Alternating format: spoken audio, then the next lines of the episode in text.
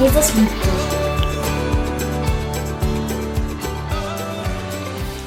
Euch alle habe ich schon begrüßt. Unsere Internetfreunde darf ich auch noch mal begrüßen. Hi, YouTube.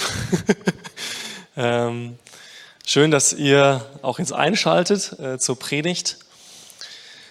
Wir starten jetzt in die Predigtreihe Kraftvoll. Warum haben wir diese Predigtreihe so genannt?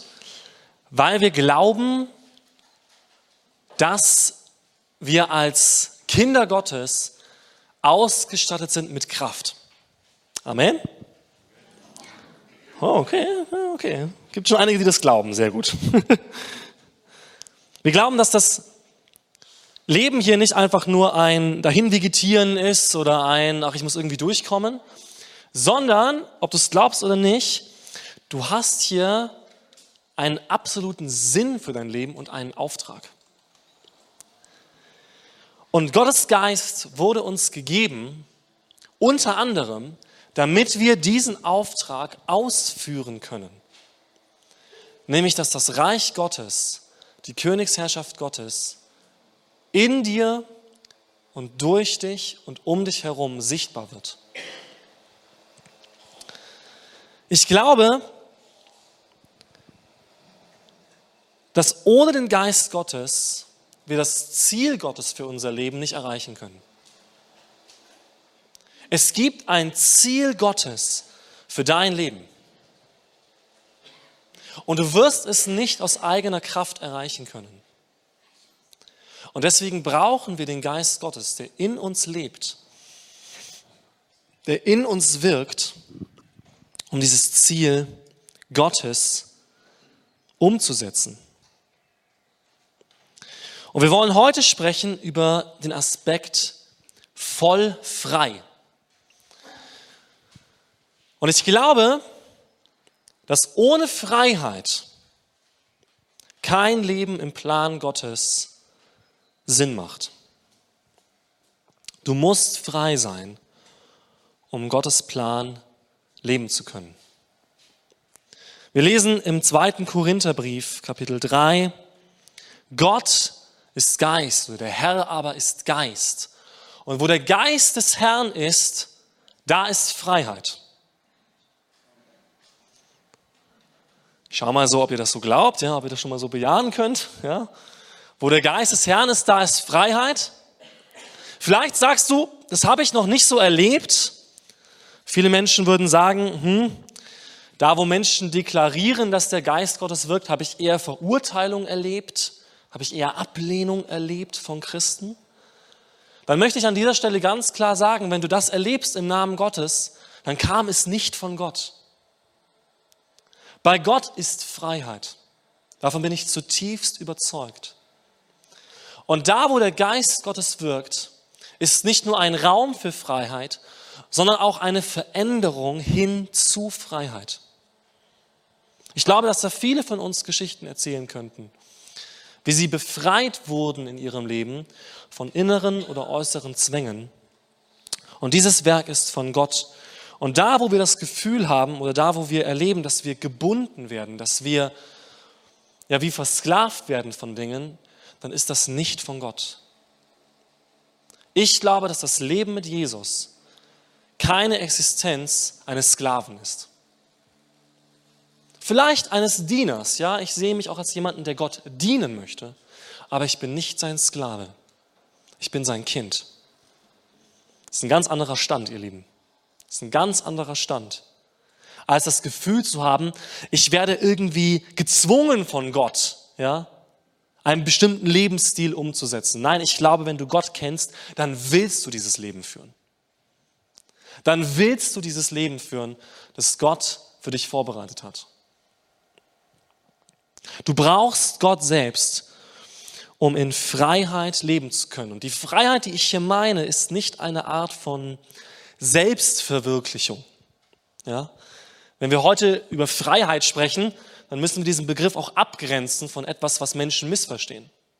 Viele denken, Freiheit bedeutet, ich kann tun und lassen, was ich will. Ich glaube, dass das nichts mit Freiheit zu tun hat. Ich glaube, dass gerade die größte Gebundenheit darin besteht, dass wir ja bestimmte Dinge wollen und bestimmte Dinge tun, die aber überhaupt nicht in dem Plan sind, den Gott für uns hat. Ich glaube, dass die Freiheit, um die es hier geht, nicht eine Selbstverwirklichung ist, sondern eine Verwirklichung von Gott in dir. Ich glaube, das ist die wahre Freiheit, von der auch die Bibel spricht. Nicht die Verwirklichung deiner Gedanken, deiner Ziele, deiner Träume, sondern die Verwirklichung von Gottes Zielen und Gottes Wesen und Gottes Gedanken in dir. wir wollen heute und auch im Rest der Predigtreihe einige Bibeltexte lesen. Ja, es wird heute sehr textlastig. Ich hoffe, ihr habt eure Bibeln dabei als gute Christen. Heute ist ja auch die App möglich. Äh, wir werden heute aus dem Römerbrief etwas lesen. Wer keine Bibel dabei hat, keine Sorge. Die Texte werden auch angezeigt. Und wir fangen an im Römerbrief Kapitel 7. Und wir wollen uns mal anschauen, was sagt die Bibel denn zum dem Thema Freiheit und was sagt sie auch zu dem Problem unserer Unfreiheit. Wir fangen an in Römer 7, Vers 14, denn wir wissen, dass das Gesetz geistlich ist. Ich aber bin fleischlich unter die Sünde verkauft. Ich mache hier gleich mal einen Stopp. Ja, wir gehen schön langsam vor heute, Schritt für Schritt. Ihr seht, dass ich in diesem Text zwei Begriffe farbig markiert habe. Das ist so nicht in eurer Bibel zu finden, die Markierung. Diese beiden Begriffe sind Kernbegriffe der neutestamentlichen Theologie. Und deswegen ist es mir wichtig, weil wir auch nächste Woche über diese beiden Begriffe reden werden, darauf einzugehen, was bedeuten denn diese beiden Begriffe? Geistlich und fleischlich. Zunächst einmal bedeutet fleischlich nicht körperlich. Ja, viele, gerade in der frühen Christenheit, haben eine ganz komische Theologie entwickelt, die gesagt hat, der Körper und das Materielle ist schlecht und das Unsichtbare ist durchwegs gut. Das ist eine falsche Theologie. Zunächst einmal ist nicht alles, was sichtbar und körperlich ist, schlecht.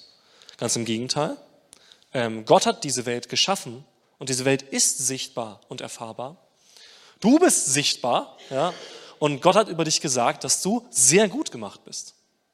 Und damit meint er nicht nur dein Inneres, ja, sondern auch dein Äußeres. Das heißt, bei fleischlich geht es nicht um unseren Körper, genauso wenig geht es bei geistlich nicht darum, dass es alles spirituell ist. Es gibt tatsächlich sehr viele spirituelle Praktiken und Wesen und Wahrheiten, die schlecht sind und die schädlich sind. Das Konzept von fleischlich und geistlich wird hier betitelt in Bezug auf das Gesetz. Und ich erkläre ganz kurz den Kontext, damit wir wissen, wo wir hier einsteigen. Paulus spricht über die Problematik, wie sollen wir als Christen leben? Nach welchem Maßstab leben wir? Wonach richten wir uns? Und aus dem Judentum ist bekannt, dass es ein Gesetz Gottes gab. Ein Gesetz, das gut ist. Ein Gesetz, das wahr ist. Paulus beschreibt aber im Laufe des Römerbriefes, dass dieses Gesetz nicht stark genug ist, um uns zu einem Leben zu führen, das Gott möchte. Das heißt, Regeln und Gebote reichen nicht aus, um uns gerecht zu machen vor Gott. Das heißt, er sagt, das Gesetz an sich ist geistlich, ich aber bin fleischlich. Das heißt, er zeigt hier auf, es gibt eine Spannung, in der wir leben. Eine Spannung, der wir ausgeliefert sind. Wenn wir uns dieses Konzept mal anschauen, von Fleisch und Geist gegenübergestellt, dann sehen wir, ihr dürft die nächste Folie anzeigen, dann sehen wir, dass diese beiden im Neuen Testament komplett gegenübergestellt sind. Fleisch und Geist ist also nicht Körper und Unsichtbares, sondern Fleisch und Geist sind beides Teile deiner Natur. Okay? Jeder von uns ist quasi schizophren. Kannst du mal sacken lassen kurz, ja? So. Jeder von uns ist in seiner Natur selbst gespalten. Zum einen haben wir eine fleischliche Natur. Also Teil unseres Menschseins wird in der Bibel mit fleischlich bezeichnet. Und was er damit meint, ist, es ist zunächst einmal eine vergängliche und gegen Gott gerichtete Natur. Etwas in uns, ein innerer Drang, eine innere Stimme, innere Verhaltensweisen führen uns weg von Gott. Ihr alle kennt das, ja. Es gibt Dinge in unserem Leben, in unseren Gedanken, unseren Gefühlen, die ganz stark darauf ausgerichtet sind, meine Bedürfnisse im Hier und Jetzt zum Beispiel zu befriedigen. Ja? Egal was es kostet. Ich will das jetzt. Und zwar sofort. Das können wir zu unserer Natur des Fleisches zählen. Es ist ganz stark gerichtet auf vergängliche Dinge, auf ich will jetzt, ich will sofort, ich will jetzt glücklich sein, ich will jetzt reich sein, ich will jetzt dieses Problem gelöst haben. Und diese Natur kämpft aber gegen das, was Gott will. Sie ist egoistisch. Jeder von uns ist durch und durch Egoist. Ja, das ist leider so, weil es Teil unserer Natur ist. Es ist Teil unserer Natur geworden, weil der Mensch selbst gesagt hat, er will Gott sein. Von Anfang an, das war die Lüge, die der Teufel dem Menschen gegeben hat. Ist vom Baum der Erkenntnis des Guten und Bösen und du wirst sein wie Gott. Und der Mensch fiel auf diese Lüge herein. Er war schon längst im Ebenbild Gottes geschaffen, er hat nichts mehr gebraucht. Und er dachte, er muss diese Position einnehmen. Und das hat ihn von Gott getrennt. Die geistliche Natur hingegen ist ewig und von Gott. Das heißt, unsere fleischliche Natur, die wird irgendwann aufhören. Aber es gibt eine Natur, die ewig leben wird. Und das ist unser Geist. Die Bibel sagt, dass es nach dem Tod nicht vorbei ist. Nicht das Ganze hier hört einfach auf. Ja? Ich als Mensch höre nicht auf zu existieren, sondern wenn ich sterbe, werde ich leben. Und nicht meine ganze schlechte Vergangenheit wird weiterleben, nicht mein Drang nach Selbstverwirklichung, nicht mein Egoismus, sondern weil Jesus am Kreuz gestorben ist und mich befreit hat von diesen Dingen, wird das weiterleben, was Gott von Anfang an für mich gewollt hat. Die Bibel sagt am Anfang schon, hat Gott seinen Geist in uns gegeben. Jeder Mensch hat also auch eine Natur in sich, die eigentlich ausgerichtet ist auf Gott, die eigentlich Gott sucht. Im Alten Testament heißt es, er hat Ewigkeit in unser Herz gelegt.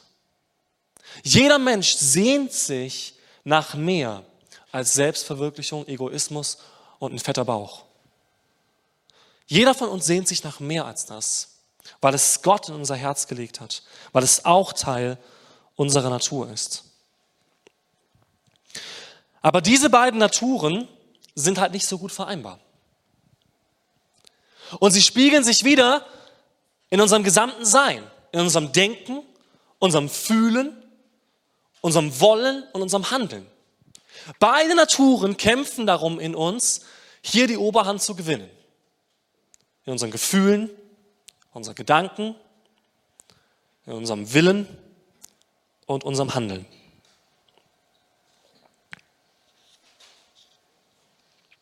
Wir lesen weiter im Text im Römerbrief. Wenn ich aber das tue, was ich nicht will, dann stimme ich ja dem Gesetz zu, dass es gut ist. Jetzt aber vollbringe ich nicht mehr dasselbe, sondern die Sünde, die in mir wohnt.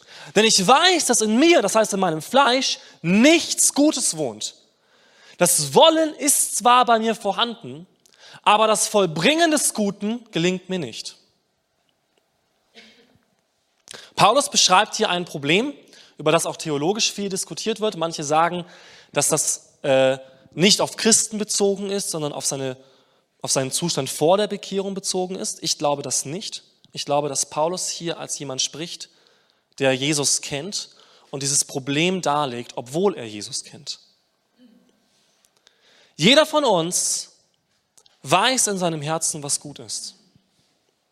Aber was Paulus hier beschreibt, ist, obwohl wir es wissen, selbst wenn du es von ganzem Herzen willst, Du wirst in diesem Leben nicht das ganze Gute vollbringen können, Das heißt nicht, dass wir keine schlechten Taten tun.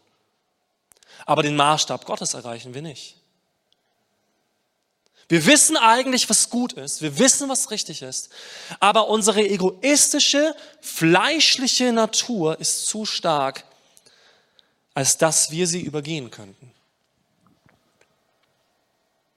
Er sagt, in diesem Fleisch, in dieser Natur von mir, die egoistisch ist, ist nichts Gutes. Manchmal denke ich, ja, das ist doch, das ist doch gut für mich, ja.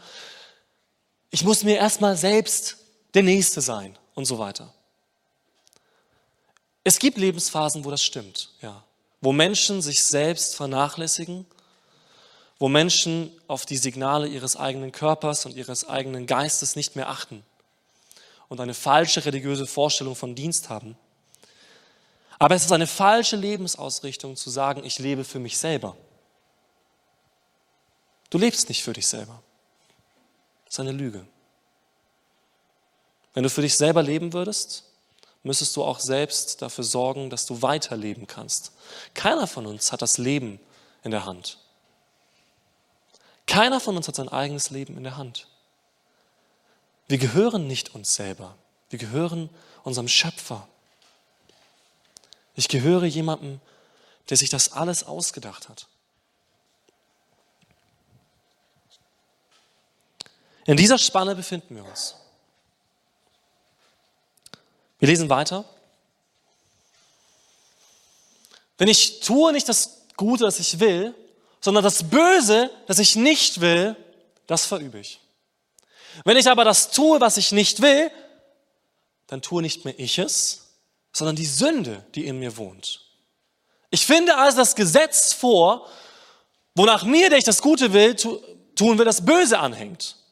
Ich habe ja Lust am Gesetz Gottes, nach dem inneren Menschen. Ich sehe aber ein anderes Gesetz in meinen Gliedern, das gegen dieses Gesetz meiner Gesinnung streitet und mich gefangen nimmt unter das Gesetz der Sünde, das in meinen Gliedern ist. Wir bekommen zwei Begriffe hier geliefert, Sünde und Gesetz. Die Sünde bedeutet Trennung von Gott. Trennung von Gott bedeutet, ich selber darf und kann nicht zu Gott kommen. Das ist zunächst einmal ein Zustand, in den sich der Mensch selbst versetzt hat. Und diese fleischliche Natur von mir, die ist nicht vereinbar mit dem, was Gott möchte. Es gibt einen Ausweg für dieses Problem. Dieser Ausweg ist Jesus Christus, weil er uns versöhnt hat mit Gott. Aber wenn du nicht diese Versöhnung mit Gott hast, wenn du Jesus nicht hast, dann bist du getrennt von Gott. Ja, die Bibel sagt, du bist ein Feind Gottes. Du streitest gegen das, was Gott möchte. Du kämpfst gegen das, was Gott möchte.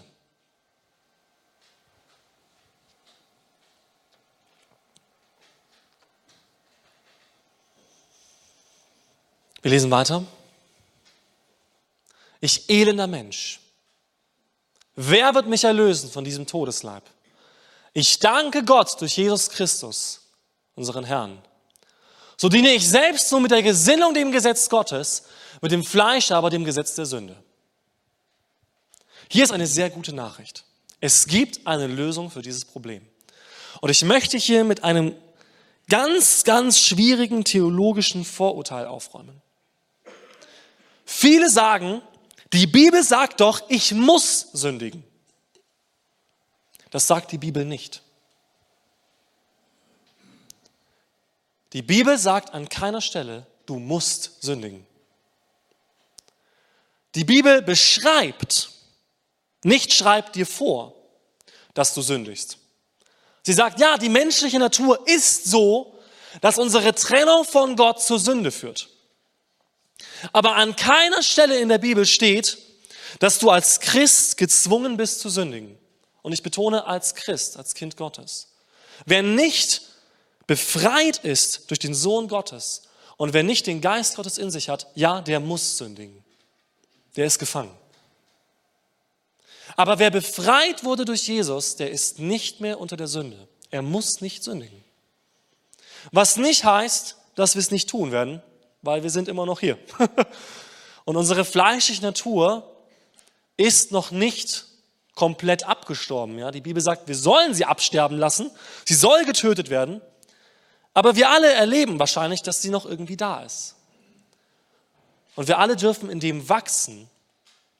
Und wir alle dürfen in dem lernen. Aber wenn du glaubst, dass du sündigen musst, wie willst du dann die Freiheit annehmen, die Gott dir verspricht? Wenn du glaubst, du musst dein Leben lang pornografiesüchtig sein, wie willst du jemals frei werden, wenn du dieser Lüge glaubst? Wenn du glaubst, du musst dein Leben lang unter Angst leiden, wie willst du jemals frei werden von dieser Angst? Wenn du glaubst, du musst dein Leben lang verbittert sein auf bestimmte Personen, wie willst du jemals frei werden von Unvergebenheit? Wenn du diesen Lügen glaubst. Die Bibel verspricht nicht, dass wir in unseren Sünden bleiben. Sie verspricht, dass wir Freiheit bekommen von unserer Sünde. Amen dass wir frei werden von diesen Dingen.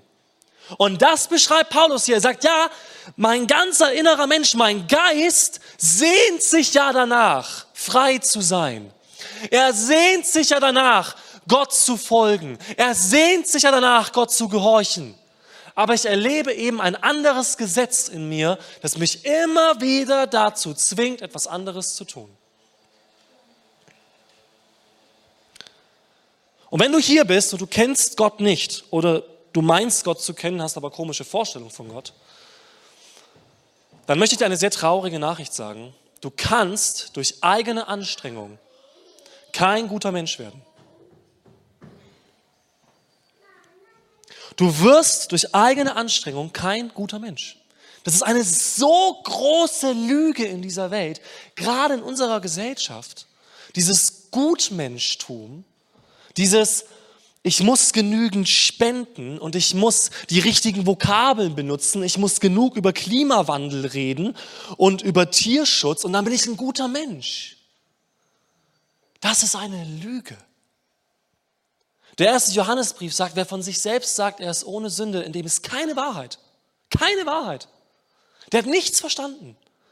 Wer von sich selbst behauptet, ein guter Mensch zu sein, der behauptet von sich selbst, dem Maßstab Gottes gerecht zu werden. Du wirst durch eigene Anstrengung diesen Maßstab niemals erreichen. Tut mir leid. Das ist ein Betrug. Wir brauchen eine Stimme, die stärker ist als dieses Gesetz der Sünde. Dieses Gesetz in uns, das uns einmal dazu treibt, Dinge zu tun, die schlecht sind und die Gott nicht will und die im selben Augenblick uns dafür verurteilt. Weil genauso läuft's doch, ihr Lieben, oder? Zuerst sagt diese innere Stimme, tu dies, tu das. Und im nächsten Augenblick, sobald wir es getan haben, sagt dieselbe Stimme, wer bist du? Du dreckiger Mensch, dass du das tust. Kennt ihr das? Bin ich alleine hier damit oder bekannte Situation? okay, scheint bekannt zu sein. Gut. Sonst predige ich so ein bisschen gegen die Wand gerade. Ne? So, ich dachte, vielleicht seid ihr alle schon durch. Das ist die Problematik. Wir finden in uns ein Gesetz, das uns immer wieder dazu treibt, die falschen Dinge zu tun und uns gleichzeitig anklagt. Und ich glaube, ihr Lieben, das ist der Punkt, von dem wir frei werden müssen. Es geht nicht in erster Linie um äußere Freiheiten, über die ich heute spreche, sondern um innere Dinge. Wir gehen jetzt ins Kapitel 8 vom Römerbrief und vielleicht sehen wir da eine gewisse Lösung. So gibt es jetzt keine Verdammnis mehr für die, die in Christus Jesus sind, die nicht gemäß dem Fleisch wandeln, sondern gemäß dem Geist. Denn das Gesetz des Geistes, des Lebens in Christus Jesus, hat mich frei gemacht von dem Gesetz der Sünde und des Todes. Das ist doch eine richtig gute Nachricht. Ja, also Paulus kriegt die Kurve. Er geht nicht noch weiter in Depression, sondern er kriegt jetzt die Kurve und sagt, okay, was ist die Lösung? Zunächst einmal, es gibt keine Verdammnis mehr. Kannst du das glauben? Heute Morgen? Keine Verdammnis mehr? Wenn du heute Morgen hier bist und du kommst mit Schuld und du kommst mit Versagen und du kommst mit 10, 20, 30, 50, 60 Jahren an Vergangenheit, die du am liebsten neu schreiben würdest, dann sage ich dir eines. Es gibt jemanden, der hat dein Problem gesehen. Und derjenige hat alles verlassen, was er hatte, wurde Mensch, kam vom Himmel auf diese Erde, lebte als ein Mensch unter Menschen und er starb als Unschuldiger für deine Schuld. Er starb für deine Schuld. Er kann nicht verhindern, dass du diese Dinge tust oder getan hast. Ja. Aber was er verhindert hat, ist, dass am Ende der Richterspruch über dich gesprochen wird, schuldig. Sondern er bezahlte für diese Schuld. Er bezahlte für deine Schuld mit seinem eigenen Leben. Und er sagte, du bist frei. Dieses Gesetz von Schuld, das Gesetz der Sünde und des Todes, und es ist ein Gesetz, das Gott als Alternative gegeben hat gegen das Gesetz des Geistes. Er sagte ja den Menschen, wenn ihr davon esst, wenn ihr selbst Gott sein wollt, dann müsst ihr sterben. Es ist ein Gesetz, es ist eine Gesetzmäßigkeit. Wenn ihr nicht mein Leben haben wollt, habt ihr gar kein Leben. Ihr habt es nicht in euch selber. Und wir trennten uns von Gott, das ist das Gesetz der Sünde, wir trennten uns von Gott und es führt unweigerlich zum Tod, innerlich und äußerlich. Denn der Mensch, der nicht Gottes Kind ist, stirbt schon hier und er wird sterben in Ewigkeit. Aber es gibt ein anderes Gesetz und dieses Gesetz ist stärker. Es ist das Gesetz des Geistes. Es ist das Gesetz des Geistes, das Gott uns gegeben hat. Wir lesen weiter. Diejenigen, die gemäß der Wesensart des Fleisches sind, trachten nach dem, was dem Fleisch entspricht. Diejenigen aber, die gemäß der Wesensart des Geistes sind, trachten nach dem, was dem Geist entspricht. Okay, was bedeutet das? Er sagt, es geht nicht nur darum, was du willst, sondern es geht darum, wer du bist. Die Frage ist, was ist deine Identität? Wer bist du? Und er sagt, du musst ein neuer Mensch sein, ein Mensch, der gemäß diesem Geist ist, der gemäß dem Geist Gottes ist und der von ihm bestimmt wird. In Johannes 3 lesen wir das. Jesus erklärt das einem, einem sehr gelehrten Mann, der diesen Punkt aber nicht verstanden hat. Und er sagt ihm, du kannst nicht ins Reich Gottes kommen, es sei denn, du wirst von neuem geboren. Und der Mann ist ganz verwundert und sagt, hä, wie von neuem geboren, also Reinkarnation oder was meint er jetzt damit, ja? Und Jesus sagt, nein, nein, nicht Reinkarnation, sondern du musst ein neuer Mensch werden. Deine Natur, deine menschliche Natur muss verändert werden. Und er beschreibt das, dass es wie ein Wind ist. Du weißt nicht, woher er kommt. Du weißt nicht, wohin er geht, aber du weißt, dass er da ist. So beschreibt dieses, so beschreibt Jesus dieses Leben gemäß der Wesensart des Geistes. Es bedeutet, dass wir unser Leben nicht mehr selbst in der Hand haben. Es bedeutet, dass wir nicht das Woher und das Wohin bestimmen, sondern es heißt, dass wir in etwas stehen, was uns umgibt, was in uns lebt und uns leitet, nämlich der Geist Gottes. Dass wir in diesem Geist, und interessanterweise dasselbe Wort für Geist im Griechischen ist auch das gleiche Wort wie Wind, ist also ein kleines Wortspiel hier, was Jesus macht, ja. Dieser Wind, dieser Geist, der uns umgibt, der soll uns bestimmen. Und dieser Geist ist Gott selbst. Es ist nicht eine Abspaltung von Gott, es ist nicht irgendwie eine Umwandlung von Gott, sondern es ist Gott selbst, der gesagt hat, ich komme zu dir, ich wohne in dir, wenn du das möchtest. Jesus sagt, Gott wird diesen Heiligen Geist senden, und er wird euch in alle Wahrheit leiten. Er wird euch leiten. Die Worte von Jesus sind unser Fundament, aber leiten tut uns der Heilige Geist. Denn diese Worte, auch die Worte von Jesus, nützten uns nichts, wenn Gott sie uns nicht auslegen und wahr machen und kraftvoll machen würde. Wenn ein Christ sich nur auf die Bibel stützen möchte, wird er keine Kraft in seinem Leben haben. Paulus sagt, das Evangelium besteht nicht nur in Worten, sondern in Kraft und in Zeichen. Darüber werden wir auch noch sprechen. Aber wir brauchen eine Kraft, die nicht aus uns selber kommt. Wir brauchen eine Wesensart, die nicht aus uns selber kommt, sondern die von Gott kommt.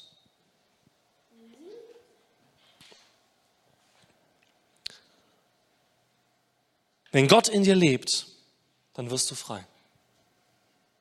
Das ist die Botschaft heute, die ich dir sagen möchte. Du wirst erst frei sein, wenn Gott in dir lebt. Denn was bedeutet es, wenn der Schöpfer des Himmels und der Erde, wenn der allmächtige Gott sich entscheidet, in dir zu leben? Dann bedeutet das, und ich will jetzt nicht zu theologisch werden, aber es bedeutet, dass er vorher diese Behausung gereinigt hat. Gott kommt nicht in eine Behausung, die ihm nicht würdig ist. Das sagt uns die Bibel sehr klar. Es gibt kapitelweise darüber, wie Gott angeordnet hat, dass sein Tempel gebaut wird. Das ist nicht einfach nur aus Jux und Dollerei aufgeschrieben, sondern es verdeutlicht die Heiligkeit Gottes. Gott kann nicht in etwas wohnen, was nicht ihm selbst entspricht. Wenn also Gott sich entscheidet, in dir zu wohnen, dann macht er vorher etwas. Er reinigt dich. Und diese Reinigung ist geschehen vor 2000 Jahren am Kreuz. Deine gesamte Schuld, dein gesamtes Versagen wurde gereinigt, sagt die Bibel, durch das Blut Jesu. Klingt ein bisschen gruselig, hat aber auch sehr stark mit dem zu tun, was wir in der Theologie im Alten Testament finden. Nämlich, dass dieses Blut für ein Leben steht. Ein Leben, das dir geschenkt wird. Du bekommst ein Leben geschenkt von Gott. Quasi zum zweiten Mal. Das erste Mal hast du es geschenkt bekommen, als du hier geboren wurdest. Und du bekommst ein neues Angebot hier, das wahre Leben zu bekommen. Und wenn du dieses Leben annimmst, wenn du annimmst, dass Jesus für deine Schuld gestorben ist, dass er ab jetzt dein Leben bestimmt, dann bist du gereinigt. Dann bist du in Gottes Augen nicht mehr dreckig und ein Sünder. Ich bin kein Sünder. Wenn ich sagen würde, ich bin ein Sünder, dann würde ich über mich selbst sagen, ich bin getrennt von Gott. Das bin ich aber nicht mehr. Ja, ich sündige, ich mache Fehler, aber das ist nicht meine Identität. Meine Identität ist in dem, der mich leitet. Nicht mehr ich lebe, sagt Paulus, sondern Christus in mir. Christus in mir ist meine neue Identität. Gott hat sich entschieden, in mir zu wohnen. Wenn das stimmt und ich mir das nicht einbilde, was ich mittlerweile glaube, dass das keine Einbildung ist, wenn es stimmt, dass Gott in mir lebt, in diesem Augenblick, dann bin ich gereinigt und gerecht vor ihm. Nicht durch mein Verdienst, sondern weil er es getan hat. Ihr Lieben, ich glaube, das ist die einzige Lösung. Aber es ist die Lösung, die wir brauchen und an die wir glauben müssen, damit wir frei werden. Wir haben vorher von diesem Gesetz gesprochen. Ich kann euch eines sagen. Die Freiheit, die ich erlebt habe von meiner Pornografiesucht, und ich war viele, viele Jahre süchtig, also wirklich süchtig nach Pornografie, jeden Tag. Ich habe nicht Freiheit erlebt, weil ich in der Bibel gelesen habe, dass das falsch ist. Das wusste ich. Manche müssten das hören, um frei zu werden, ja. Es gehört auch Umkehr dazu. Das nennt die Bibel Buße. Darum wird es nächste Woche so ein bisschen gehen, dass auch das eine Aufgabe des Heiligen Geistes ist. Aber ich wusste, dass das schlecht ist. Ich habe darunter gelitten. Ich wusste, dass es Gott nicht gefällt, dass ich es nicht will, aber ich kam nicht frei.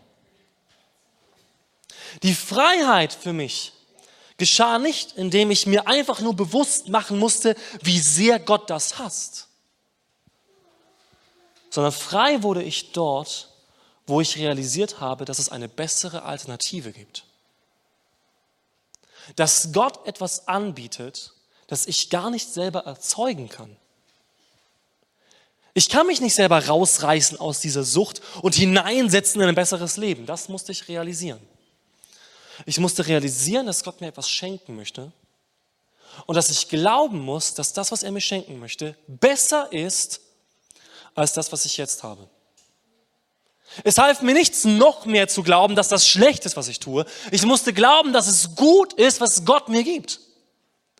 Dass das wirklich Freiheit bedeutet was Gott mir schenken möchte.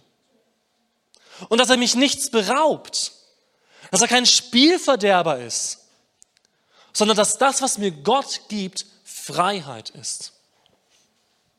Als ich das loslassen konnte, begann der Prozess der Freiheit, davor nicht.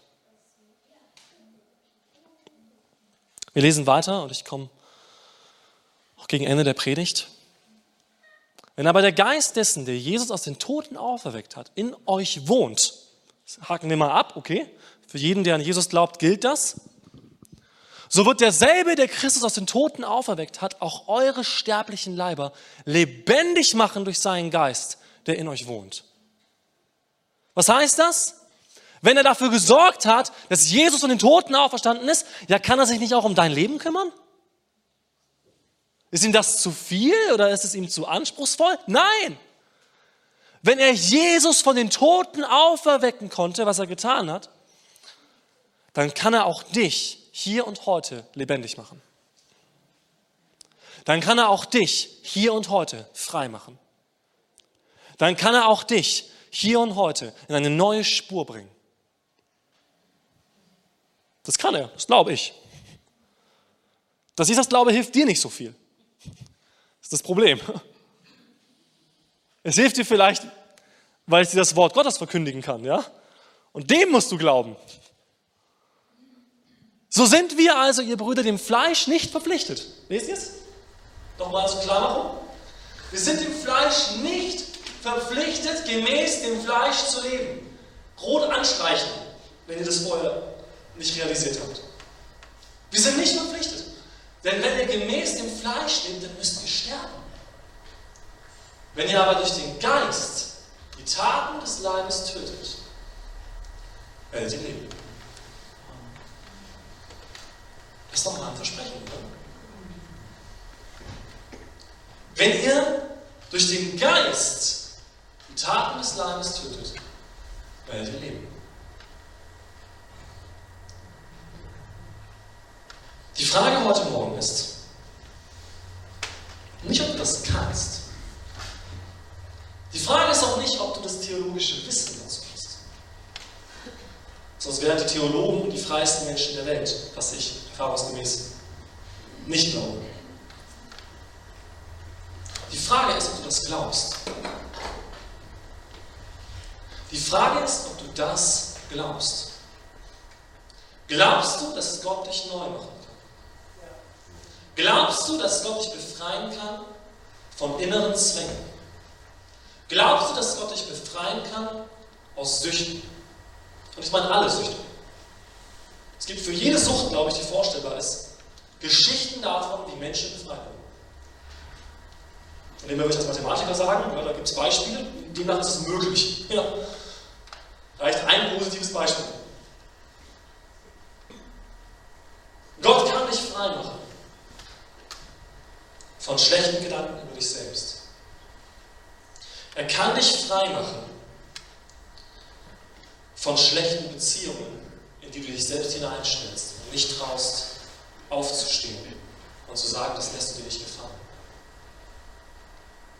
Er kann dich frei machen von Minderwertigkeitskomplexen. Er kann dich frei machen von innerer oder äußerer Selbstkasteiung. Die Frage ist, ob du das glaubst. Und heute Morgen ist deine Chance. Nicht nur heute Morgen, jeden Morgen sogar. Aber heute wird sie dir verbal angeboten. Ja? Diese Chance. Sie wird dir quasi vor die Füße gelegt, wenn du schon mal hier bist. Die Frage ist, wollen wir frei sein? Ich glaube, das ist die Frage. Und wollen wir damit auch die Konsequenzen nehmen? Ja? nicht nur in den Beutel greifen und Freiheit raus und den Rest liegen lassen, sondern wollen wir sagen, ja, ich will, dass Gottes Geist mein Leben bestimmt. Ich will, dass wenn er etwas zu mir spricht, ich einfach mal sage, ja, okay, dann mache ich das halt. Nicht, weil ich das alles verstehe, sondern weil ich gehorche. Ihr Lieben, Gehorsam ist ein großer Wert in der Bibel. Und wir müssen der Stimme des Heiligen Geistes gehorchen. Nicht zuhören und sagen, überzeugt mich nicht, sondern gehorchen. Wollen wir der Stimme des Heiligen Geistes, diesem neuen Gesetz, gehorchen? Ja, es ist ein Gesetz. Aber dieses Gesetz bedeutet, du bist Kind Gottes, du bist freigesprochen jetzt schon. Auf dir ist kein Urteil, keine Verdammnis. Warum kommst du nicht in dieses Leben, das Gott für dich hat? Das ist die Freiheit, die wir haben. Wir haben die Freiheit, wenn wir Fehler machen, zu Gott zu kommen. Und die Bibel sagt, wenn wir unsere Sünden ist er treu gerecht und reinigt uns von aller Ungerechtigkeit. Und wenn du heute hier bist, werden wir gleich noch ein Lied gemeinsam singen. Dann lade ich dich ein, diese Freiheit wirklich zu suchen. Und es fängt damit an, dass du dich ausstreckst und sagst, Geist Gottes, wenn du hier bist, oder vielleicht kennst du ihn auch schon, ja, weil du hier bist, verändere mich. Da ist etwas in meinem Leben. Da lebe ich nach meiner alten Natur. Da folge ich dieser falschen Stimme. Aber wenn du wirklich hier bist, Geist Gottes, und wenn du wirklich lebst, dann kannst du mich frei machen. Und wenn du das heute Morgen glaubst, dann lade ich dich ein, das in Anspruch zu nehmen. Die Band darf nach vorne kommen. Und ich möchte, dass wir jetzt während diesem letzten Lied das machen. Ich werde jetzt keinen großen Aufruf machen. Das ist der Aufruf Gottes an dich. Ich werde keine Handhebung machen, kein nach vorne kommen, kein irgendwas. Sondern ich stelle diese Frage. Glaubst du an diese Freiheit, die Gott dir geben möchte? Dann sag ja zur Stimme des Heiligen Geistes. Und wenn du heute hier bist und du hast echt Schwierigkeiten damit, dann wird es auch nach dem Gottesdienst ein Angebot geben, hier nach vorne zu kommen. Du kannst für dich beten lassen. Geh auf Menschen zu, denen du vertraust, aber geh nicht raus in dem Glauben, dass sich nichts ändert. Dann bleib hier, bis du es glaubst. es gibt auch einen zweiten Gottesdienst um 11 Uhr. Also